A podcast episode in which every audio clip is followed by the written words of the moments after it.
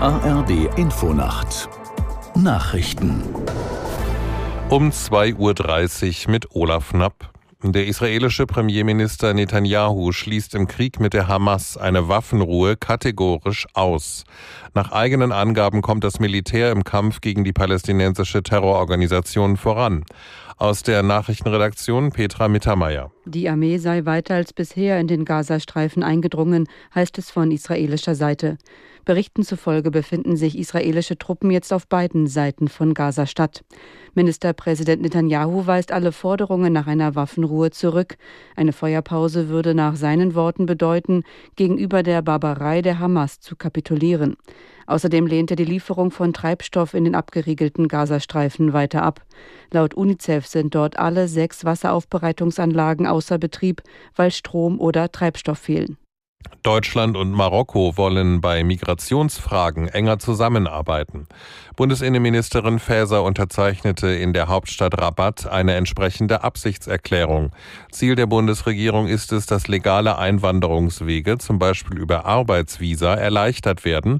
Im Gegenzug sollen Marokko und auch andere Herkunftsländer bei der Rückführung von irregulär eingereisten Menschen besser kooperieren. Der wochenlange Streik in der US-Automobilindustrie ist zumindest vorerst vorbei. Nach Ford und Stellantis hat sich auch General Motors mit der Gewerkschaft geeinigt. Jetzt müssen noch die Mitglieder über das Verhandlungsergebnis abstimmen.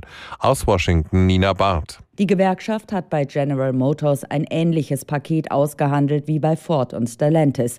Und das beinhaltet Rekordzahlungen für die Mitarbeiter. 25 Prozent mehr Geld über einen Zeitraum von viereinhalb Jahren plus einen Inflationsausgleich.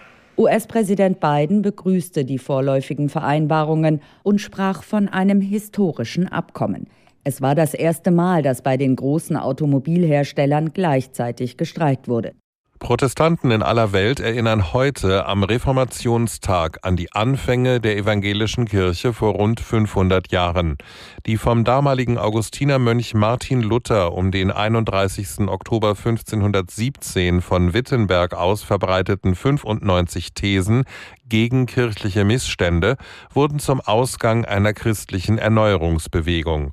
Der Reformationstag ist in den östlichen Bundesländern außer in Berlin ein gesetzlicher Feiertag. Seit 2018 ist der 31. Oktober auch in Hamburg, Niedersachsen, Bremen und Schleswig-Holstein arbeitsfrei.